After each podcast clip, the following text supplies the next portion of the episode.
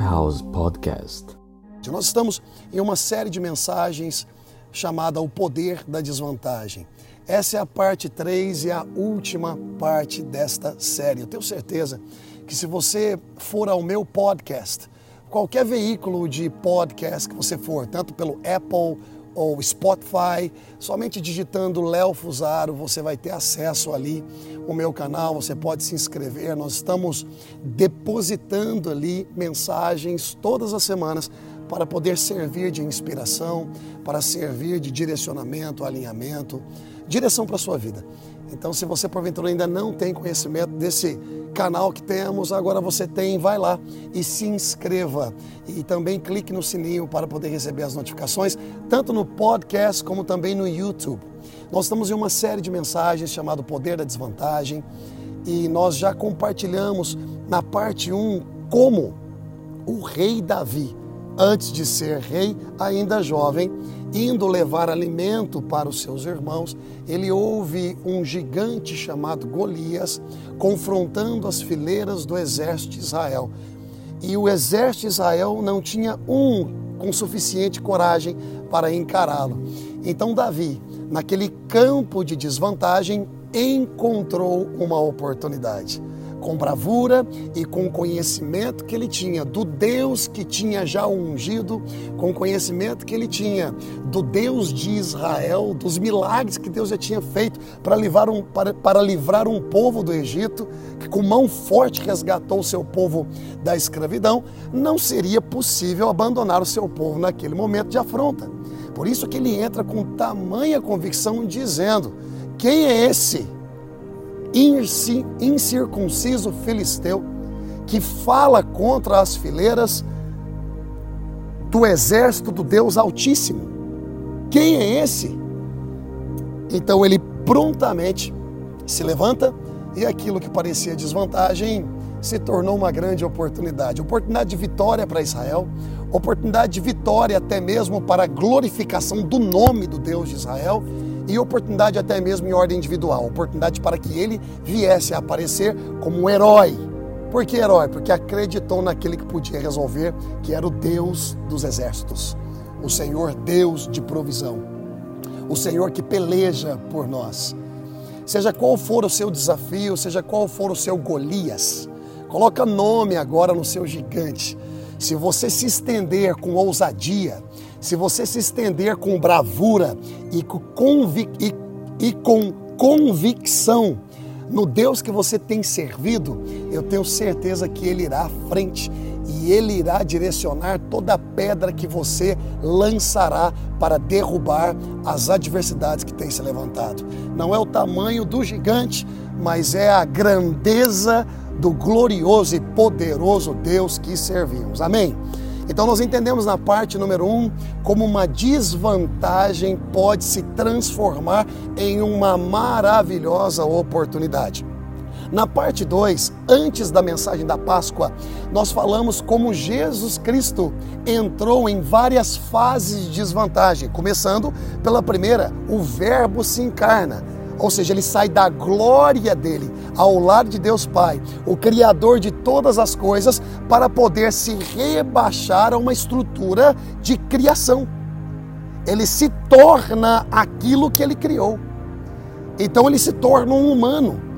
É sim um ponto de desvantagem, partindo do pressuposto de quem ele, de quem ele era em uma estrutura de glória no céu palavra do Senhor fala que no princípio era o verbo, o verbo era Deus, o verbo estava com Deus, não é verdade?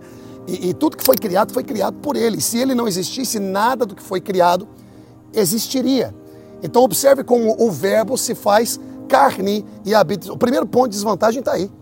Ele se fez carne, habitou entre nós. Outros pontos de desvantagem é a própria negação do povo, é o sepulcro. Ele, ele entrou em uma desvantagem de morte para que nós pudéssemos ter a vantagem da vida. Jesus Cristo sofreu a nossa desvantagem para que nós pudéssemos ter uma oportunidade, uma vida eterna. Então, essa foi a parte 2 desta mensagem, O Poder da Desvantagem. E agora, a parte 3, eu quero me concentrar em algo muito interessante. Mas é necessário você colocar atenção. Você que está em casa me ouvindo, coloque atenção. Se porventura você gostaria de ouvir a parte 1 e a parte 2, mais uma vez eu quero repetir, você pode ir para o podcast. Ou se não, procurar a mensagem aqui no Lifehouse Orlando. É só começar a deslizar e você vai ter acesso aos cultos já gravados, né, online que fizemos. Então vamos lá, parte 3 dessa mensagem, eu quero a colocar o título sobre apenas diga não. Então, o subtítulo, vamos colocar, né? o título da série Poder da Desvantagem e o subtítulo Apenas Diga Não. Na parte 1 e na parte 2, nós frisamos, nós reforçamos, nós reiteramos as possibilidades de uma desvantagem se tornar em uma oportunidade. Parte 1 e a parte 2, nós falamos sobre isso. Agora, a parte 3, eu quero propor algo diferente eu quero propor a ideia de quando você pensa que é uma oportunidade, porque se aparenta ser, ou aparenta-se ser algo fantástico, algo vantajoso, algo de uma oportunidade a que não se pode deixar passar, mas na verdade, se nós escolhemos essa oportunidade, entre aspas, entraremos em desvantagem. Então vamos lá. Parte 1 e 2, nós frisamos o fato de algumas desvantagens, o que parece desvantagem para muitas pessoas, pode se transformar em uma oportunidade para aqueles que têm o olhar, o olhar clínico e confiado no Senhor. É um momento de inspiração, é um momento de criatividade. O que para muitos é um momento de desespero devido à desvantagem, para nós é um momento de criatividade e inspiração.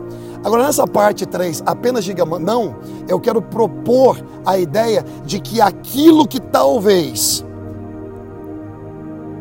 pensemos que seja uma oportunidade, na verdade é uma desvantagem. E que se nós escolhermos aquilo, poderemos entrar em uma consequência de grande desvantagem e assim então sofrer causas e sofrer dores que nós não precisaríamos, ok? Um exemplo disso é o próprio adultério. Vamos falar abertamente, porque não é porque nós estamos online e porque nós estamos gravando para podcast e porque nós estamos em um setup diferente que nós não iremos também educar mentalmente as pessoas que talvez estejam sendo atraídos por uma questão que parece vantagem, parece oportunidade, mas na verdade depois de experimentado, você entende que foi uma desvantagem foi uma desvantagem para o seu matrimônio, foi uma desvantagem para a sua família, foi uma desvantagem para o seu crédito, foi uma desvantagem para a sua integridade, foi uma desvantagem para, para até mesmo aqueles que te seguem, porque tudo que acontece contigo de alguma forma afeta quem te ama. É egoísmo pensar que da minha vida cuido eu e ninguém tem nada a ver com isso. Tá tudo bem, você sim tem o ponto administrativo da sua vida, mas as suas escolhas poderão sim afetar outras pessoas. As suas escolhas poderão sim magoar outras pessoas, poderão afastar pessoas que te amam. Então vamos voltar de uma forma bem pontual ao fator adultério. O camarada pensa que é uma oportunidade. Quem sabe ele começa a atuar com comparativa eu terei ali o que eu não tenho hoje em casa. Mas é uma ilusão, é aquele velho ditado da grama do vizinho ser mais verde. E aí quando você pula para lá, você vê que não é tão verde assim, é uma miragem. Então aquilo que parece uma oportunidade, aquilo que parece uma vantagem, na verdade é uma desvantagem. Mas você só experimenta essa compreensão psíquica depois de experimentar. Que coisa boa seria se nós ouvíssemos as palavras do Senhor. Que coisa boa seria se nós fôssemos prontos para ouvir os conselhos dos pais, dos mentores, dos pastores. Que coisa maravilhosa seria se nós ouvíssemos e lêssemos as palavras já confirmadas no livro de Provérbios. Quantos conhecimentos, quantas revelações, quantos cuidados. Salomão um homem sábio que viveu tudo aquilo que eu creio que o ser humano poderia viver, desde fator relacional, desde fator de poder e autoridade, de ter tudo aquilo que ele desejava ter, chega um ponto que ele fala em uma crise emocional que ele estava vivendo. E dentro dessa crise ele disse: vaidade de vaidades, tudo é vaidade. Tudo é vaidade, porque tudo aquilo que se conquista parece que depois perde-se o sabor. Nós, seres humanos, fomos gerados com uma antena de conquista. A gente só tem que escolher o que devemos conquistar e alinhar a motivação do que queremos conquistar. Eu quero conquistar isso para quê? Eu quero conquistar isso por quê? Qual é a minha motivação? Às vezes eu quero conquistar coisa que na verdade será uma grande derrota depois de conquistada. Será uma grande derrota depois de conquistada. Bom, tendo dado essa introdução, eu gostaria de afirmar o subtema que é apenas diga não. Aquilo que parece uma vantagem em uma oportunidade, na verdade, depois você descobrirá que será uma grande desvantagem. Um descrédito pode estar batendo na sua porta. Então vamos agora banhar essa mensagem com as Sagradas Escrituras. Observe que de um versículo apenas, um versículo apenas, no livro dos princípios, que é Gênesis, o princípio de todas as coisas, se nós não entendemos bem princípios, os nossos meios serão conturbados e os fins não justificarão. A gente precisa ter princípio. A gente precisa ter coerência em princípios. Observe Gênesis capítulo 3, versículo 6. Gênesis capítulo 3, versículo 6. Apenas um versículo nós poderemos ver quantos nãos a senhora Eva poderia ter dado e preservado uma humanidade de tamanho prejuízo e desvantagem. Por quê? Porque ela entendeu que aquilo era uma oportunidade porque ela entendeu que aquilo era uma vantagem, que ela iria sair na frente, que era uma boa ideia. Meu querido, nem tudo aquilo que é boa ideia é a ideia de Deus. Nem tudo aquilo que parece bom é bom. Pode ser saboroso, mas não é bom. Preste atenção, nem tudo aquilo que é saboroso é bom. Começando pelo lanche do McDonald's. Não quero destruir, eu não quero destruir aqui a empresa McDonald's, essa não é a intenção mas a maioria das coisas que são boas demais não é bom para a saúde. Não é não, querida Fernanda, que ama Coca-Cola Zero? Não é isso? Tanto de sódio que tem naquilo. Chocolate, eu amo chocolate, mas não é bom. Tanto de açúcar que ali tem, manteiga, etc. E assim também é o pecado. Tem pecados ou por que não dizer, não quero generalizar, porque a, a generalização é inimiga da sabedoria. Mas falando do tema pecado, parece que todos são saborosos, todos são gostosos, alguns são audaciosos, mas no final não é tão. Eu não quero nem falar, não é tão bom. Não é bom at all. Não é bom de nada. Pode ser saboroso, mas não é bom. Olha só, vamos ler a escritura, vamos lá, vamos lá. Gênesis 3,6 diz assim: olha só, vendo a mulher que a árvore era, era boa para se comer, vírgula. Então essa é a parte A do versículo. Vendo a mulher que a árvore era boa para se comer, vírgula. Parte B do versículo.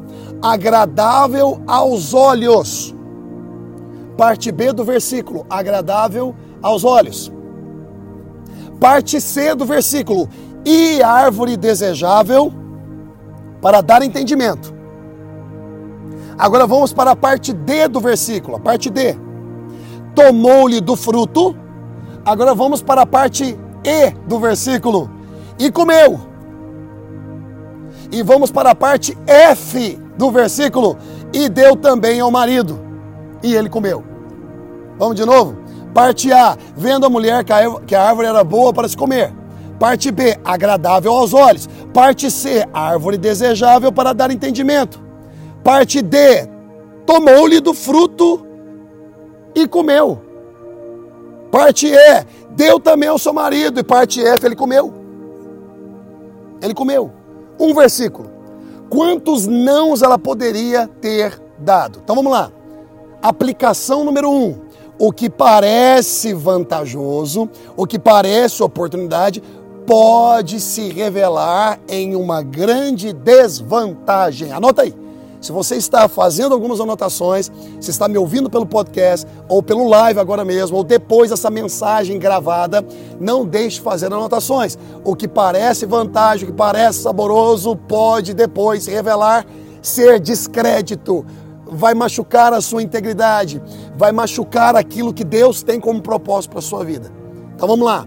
Aplicação número um: não decida baseado somente no desejo. E eu vou banhar essa aplicação com a parte A do versículo que nós separamos. Não decida baseado somente no desejo. Olha a parte A. Vendo a mulher que a árvore era boa para se comer, ela viu e desejou. Meus queridos, prestem atenção. O desejo não é critério suficiente para tomar uma decisão. Ponto. O desejo não é e não pode ser critério suficiente para poder se tomar uma decisão. Desejo pode ser incontrolável. Quantos aqui já tiveram alguns desejos incontroláveis? Incontrolável, mas optar em tomar, em comer, em se inserir naquilo é opção sua. Está no seu controle. O desejo pode ser incontrolável, mas optar por aquilo está no seu controle. Então o que, que falta? Domínio próprio. A mulher viu, pareceu vantajoso, estava com a aparência de uma grande oportunidade, é desejável e ela toma então uma decisão baseada no desejo. Essa é a aplicação número um. Por causa do desejo, meus queridos, por causa de decisões, vamos colocar dessa forma, baseadas no desejo, muitas pessoas e negócios deram errado. Muitos relacionamentos deram errado. Muitos negócios deram errado. Por quê? Porque foi baseado no desejo. É igual entrar numa concessionária de carro e ao entrar na concessionária de carro, você não tem dinheiro para comprar aquele carro ou pagar a prestação mensal que o, vendedor está te, te fornecendo, mas você tem crédito para comprar. Você tem suficiente pontuação de crédito para comprar. E você se apaixona, o desejo é, é, é, é, prazeroso aos olhos, igual aqui, ó. É, árvore boa para comer, é um carro bom para se andar. Você tem o crédito para comprar, só que você não conseguirá manter os pagamentos. Mesmo assim, você vai e compra. Por quê? Porque a aplicação número um você não soube ter domínio. Você tomou decisão baseado no desejo. Vamos lá. Aplicação número dois aplicação. Vou trazer cinco aplicações rápidas, didáticas, tá? Então, aplicação número dois, preste atenção. Vamos utilizar agora a parte B do versículo. O versículo todo é: Vendo a mulher que a árvore era boa para se comer. Já utilizamos essa parte A na aplicação 1. Agora a aplicação número 2 é agradável aos olhos. Aplicação 2, agradável aos olhos. Qual é a aplicação 2? Essa aqui, ó. Não decida baseado na aparência. Então a aplicação número dois é: não decida baseado na aparência. E o que, que a passagem diz em Gênesis 3, 6, na parte 2, na parte B do versículo? Ela viu que era agradável aos olhos. Meus queridos, a aparência é importante, mas não é mais importante do que a essência. A aparência é importante, mas não é mais importante do que a essência. A aparência é momentânea, mas a essência é permanente. Pergunte para uma senhora linda se o tempo dela de uma jovem formosa não passou. Mas a essência, a beleza de seu ser permanece evidenciado em sua existência. Que coisa linda, até fiz um filosofei. Não é verdade? Pergunta para um senhor sábio e cheio de conhecimento, se o tempo de vigor e ousadia da sua juventude não passou. Então a aparência, ela passa. Existem muitas pessoas tomando decisões, até mesmo na base emotiva, pela aparência. E nós temos que ter cuidado com isso. Nem sempre a aparência revelará a essência. Você às vezes pode comprar como é aquele ditado lá? Eu não quero nem confundir esse ditado, porque é um ditado bom. É gato por lebre? É isso assim que fala? Não, comprar. Não é verdade? Por quê? Porque eu olho e eu pensei, rapaz, é esse. E aí eu pego e compro. Mas na verdade não é. É comprar bijuteria pensando que é ouro. É namorar uma menina linda, toda formosa, ai que coisa mais linda, mas a essência dela é egoísta, é vaidosa. Eu não estou falando que as lindas são vaidosas e egoístas, pelo amor de Deus. O que eu estou falando é que a aparência não revela essência. Seja criterioso com aparências. Mas mais do que criterioso com aparências, é ser sábio para identificar essência. Porque uma bela aparência, meu querido, pode ter uma péssima essência ou um péssimo sabor. Uma péssima essência ou um péssimo sabor. Aplicação número 3. Observe. Apenas diga não. Apenas diga não. Diga não à tomada de decisões baseada no desejo. Aplicação 1. Diga não à tomada de decisão baseada na aparência. Diga não. Porque o que parece vantagem, na verdade, te colocará em uma grande desvantagem. E agora, aplicação número 3 não decida baseado na soberba. Não decida baseado na soberba. Olha só a aplicação da parte C do versículo. Árvore desejável para dar entendimento. Então o que, que ela queria? Entendimento. Meu Deus, ela tinha o Senhor caminhando na virada do dia todos os dias ela tinha a própria presença da essência eterna do Deus Altíssimo, Criador de todas as coisas, e mesmo assim ela cai no galanteio, naquilo que é aparente. E posso falar o que é mais grave que ela fez? Posso falar para vocês, para você que está em casa, para vocês que estão aqui, o que é mais grave que ela fez? Ela não teve a capacidade de entender que a razão da sabedoria e do entendimento, na qual ela dentro de si estava pensando que é a árvore desejável para dar entendimento, ela não teve a capacidade e a inteligência e o conhecimento e a sabedoria para identificar que o entendimento vinha daquele que caminhava com ela todo entardecer. Então ela substitui Deus colocando como fonte de entendimento um fruto se eu comer esse fruto, eu terei entendimento. Não, minha querida, você já tem entendimento. Ou, se quer mais, busque naquele que te visita na virada do dia. Vocês estão entendendo o que eu estou dizendo? Está compreendendo o que eu estou dizendo? E às vezes nós podemos fazer a mesma coisa. Escolhemos coisas que talvez possa ser a fonte daquilo que esperamos, mas não é a fonte, a fonte é Deus. A provisão é Ele. Queremos às vezes trabalhar com as nossas próprias mãos, queremos fazer negócios. Eu quero prosperar. A palavra do Senhor fala que é o Senhor quem enriquece e não acrescenta dores, mas às vezes com a minha própria força do braço, eu quero eu quero gerar situações para a minha prosperidade sem antes consultar aquele que é a fonte da prosperidade. E aí eu faço como Eva. Apenas diga não. A gente tem que tomar cuidado com isso. A fonte de sabedoria é Deus. E Eva estava tentando mudar essa fonte. É um princípio que nós chamamos de princípio de Maquiavel. Aquilo nós chamamos de maquiavélico. É a estratégia para poder tentar mudar alguma coisa, estabelecer um plano para se obter o que deseja. E se esquece de princípios de essência e de fonte. Está errado isso. Nós precisamos vigiar o nosso coração disso. Para se fazer crescer uma igreja, eu negocio princípios, eu negocio a palavra, eu negocio o evangelho, porque eu vou dar para o povo o que o povo quer. Eu vou pregar o que o povo quer ouvir. Eu vou agradar o povo mediante os princípios que o povo tem e não os rudimentos elementares da palavra, da Sagrada Escritura. Eu tenho que tomar cuidado com isso. Eva, ela queria comer o fruto e ficar cheia de conhecimento. O que, que ela queria? Eu falo para vocês o que ela queria. Ela queria substituir a processualidade pelo instantâneo. Eu como e já tenho tudo. Ao invés de eu me submeter a uma processualidade e ir obtendo passo a passo. Hoje nós estamos vivendo em uma comunidade chamada comunidade miojo. Cuidado com a geração miojo. Três minutos está pronto Nós queremos e queremos já. Não temos mais paciência para nada.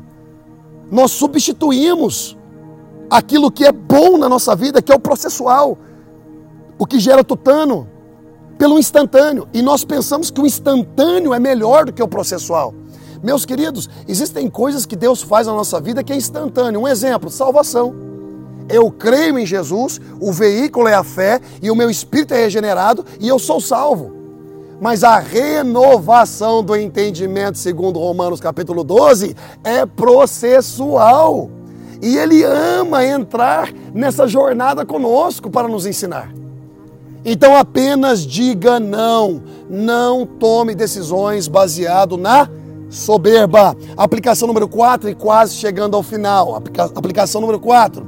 Não decida sem consultar alguém. O subtema é apenas diga não. E a moral da parte 3 do poder da desvantagem é provocar uma paisagem dentro do entendimento daquilo que eu venha a ter, que aquilo possa ser uma vantagem, mas é uma desvantagem. Na parte 1 e parte 2, o que é desvantagem, eu gero oportunidades, eu gero vantagens. Na parte 3, eu estou propondo aquilo que você pensa que é oportunidade, que está brilhando demais, está muito lindo, está muito aparente, você mete a cara pensando que aquilo é de Deus, mas na verdade é, é um pulo para o descrédito. É, o é um pulo para estar completamente desacreditado pela comunidade ok? E essa parte agora 4, aplicação 4, nós vamos utilizar uma outra porção das escrituras, ainda porção no mesmo versículo, no versículo 6 do capítulo 3 de Gênesis, que diz assim: tomou-lhe do fruto e comeu. Certo? Aí nós observamos que o contexto da história é a serpente Satanás conversando com ela. Adão não estava ali e, entre aspas, Deus se fez ausente, porque confiava a palavra na vida de Eva e que ela iria responder de acordo com aquilo que ela tinha aprendido de Adão e do próprio Deus. Né? Então o que ela fez? Ela decidiu sem consultar. Porque aqui fala o seguinte: tomou-lhe do fruto e comeu. Ela não chamou Adão para perguntar? Ô, oh, pera um pouquinho, vem cá, vem cá, vem cá. Eu estou pronto a comer esse fruto. Será que é uma boa? Conversa comigo. Eu quero saber a sua opinião. Eu preciso entender ou ter um contraponto. Nós não gostamos de contraponto, principalmente quando nós estamos muito, muito, muito. Eu não queria falar essa palavra, não, enfeitiçados, porque não é. Não, não, é tendenciosos aquilo. Desejo é tão grande, cara, que a última coisa que eu vou fazer é pedir a opinião de alguém. Vai que o camarada me oferece um contraponto e eu já fico já chateado com esse negócio porque eu quero fazer muito aquilo. É igual uma adolescente que quer namorar alguém, vai perguntar para a mãe e a mãe fala assim: olha, eu não acho uma boa ideia. Né? Mas o adolescente quer porque quer, porque quer, e de repente começa a fazer escondido. não é verdade? Então, veja bem, não decida sem consultar alguém. Busque pastores, busque mentores, busque seu pai, busque sua mãe, busque sua avó, seu avô, seu tio, sua tia, gente que você confia, gente que viveu mais tempo que você, gente que já passou por aquilo. Converse com eles e isso não é diminutivo. Você não está sendo minimizado por isso, muito pelo contrário. O seu nível de experiência será melhor. Você poupará a sua alma de engano, você pode poupar a sua alma de dores apenas consulte. O que, que Eva fez? Eva decidiu sem consultar Adão. Muitos conselhos podem minimizar as possibilidades de fracassos. Nós precisamos consultar antes de decidir. E última aplicação, que pena que já está acabando, né? É tão precioso esse tempo, é tão precioso quando estamos ministrando a palavra e que a gente realmente sente muita pena quando já está quase acabando. Mas vamos lá. Aplicação número 5, nós estaremos ah, aproveitando na repartição hermenêutica do versículo 6 do capítulo 3 de Gênesis. Nós estaremos aproveitando agora a parte tomou-lhe do fruto e comeu, e agora nós vamos emendar. E deu também ao marido, vírgula, e ele comeu. Então, o que, que eu quero dizer com a aplicação 5? Isso aqui, ó. Presta atenção, Neto. não decida influenciar pessoas a errar o seu erro. Não faça isso. Não decida influenciar pessoas a errar o seu erro. Ela comeu, ela já errou. E agora ela levou o marido a comer. Muitas vezes nós erramos e queremos levar outras pessoas ao erro. Que triste. Errar, meus queridos, é terrível. Mas levar outros a errarem o meu erro é cruel. É pior ainda. É pior ainda. Então vamos lá. Papo de gente madura. Papo de gente adulta. Quer errar? Erre sozinho. Se você errar, erre sozinho. Mesmo que você tenha consciência, assume o seu erro. Convoque quem você tiver que convocar e fala para eles: olha, eu quero viver uma vida mundana, eu quero viver uma vida assim, eu quero chutar o balde de leite, eu quero meter o pé na jaca, mas é o seguinte, ó, eu vou errar sozinho, o que eu estou fazendo não é bom, ou eu penso que é bom, não sei, vou correr o risco, eu quero correr o risco. Então é o seguinte, não me sigam. Não me sigam. Eu quero errar sozinho essa parada. Do que para poder não estar sozinho, você leva outra a errar contigo. Quem nunca? Não é verdade? Quem nunca, quando jovem, vai fazer uma arte e leva o amiguinho para fazer a arte junto? Porque ele não quer fazer arte sozinho. Ah, papai, mamãe, vocês sabem o que eu estou falando, né? Você não leva o amiguinho, leva, leva o irmãozinho, leva a irmãzinha. E depois ainda culpa o outro ainda. não é verdade? Não é verdade? Eu lembro quando a minha irmã, minha irmã é, é, é, linda ela, minha irmã é linda. Ela se parece muito comigo. Tô brincando, tô brincando. Mas a minha irmã é linda. E, e ela, quando era pequenininha, ela pegava os tamancos, os sapatos da minha mãe, pezinho desse tamanhozinho, né? A minha irmã, criança, pegava os sapatos da minha mãe e saía andando pela casa. Eu não sei se já aconteceu isso aí. Quem tem filha é mulher? Quem tem filha é mulher? Você não tem, né? Só macho, se fizer, só homem. Então o Juliano fez duas meninas e um menino. Já pegaram já os sapatinhos, o seu sapato, na verdade, número 77, não, tô brincando. Seu sapato, já, as crianças já pegaram e, e colocaram o sapatinho andando pela casa? Aí, outra, outra pergunta, já pegaram já as suas maquiagens e começaram a passar na cara? Então a minha irmã fez isso muito. A minha irmã fez isso muito. E quando ela fazia, é, é óbvio que ela fazia bagunça, né? E minha mãe pegava ela no pulo. E quando minha mãe pegava ela no pulo, perguntava: Letícia, quem fez isso? E ela, com todas as evidências nas mãos e com todas as evidências na cara, ela olhava com aquela carinha e falava: Não sei. Não é verdade? Pode ser que existam momentos que nós erramos porque não sabemos melhor e às vezes tentamos esconder. Então eu quero provocar um paradoxo, mas ao mesmo tempo aconselhar que, mesmo cometendo erros que você não imaginaria que fosse um erro, não tenha vergonha de assumi-lo, porque isso é hombridade, isso é integridade. Mas se você decidir errar, sabendo que é um erro, é sozinho e seja homem para assumi-lo, ok? Porque levar outros a cometerem o mesmo erro é cruel, é covarde e muitas vezes irreparável. Irreparável. Não é verdade? Não é verdade? Então, para finalizar essa mensagem, essa série, eu gostaria de mais uma vez trazer um resumo rápido de que a parte número um e a parte número dois nós vemos como pessoas como Davi e o Senhor Jesus transformando desvantagens em vantagens. Na parte 3, nós propomos uma ideia de inversão.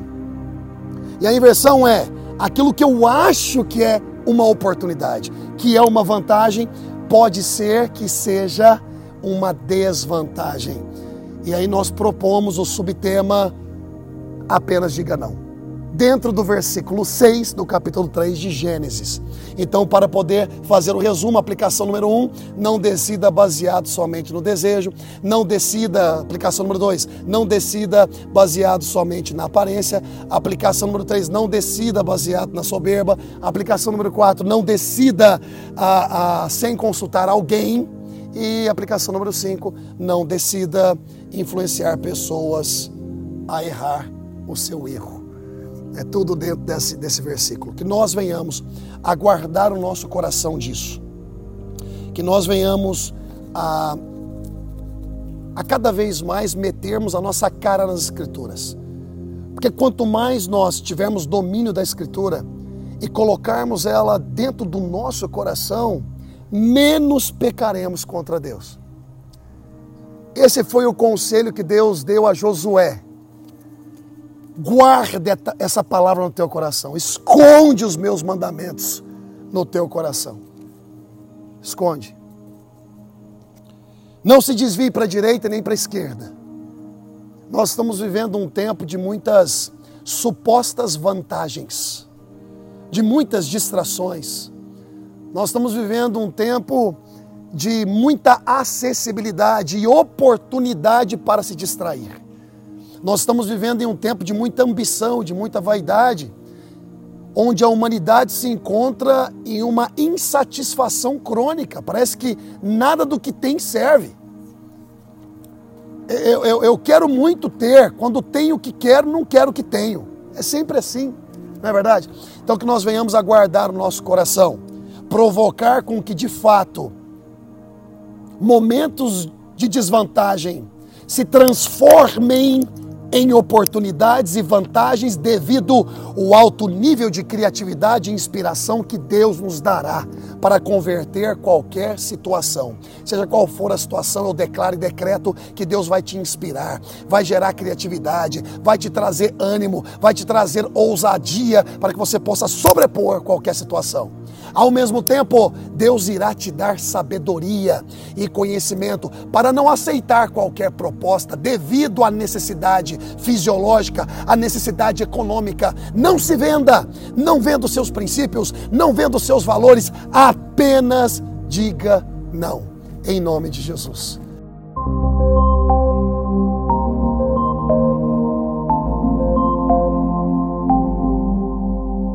Lifehouse Podcast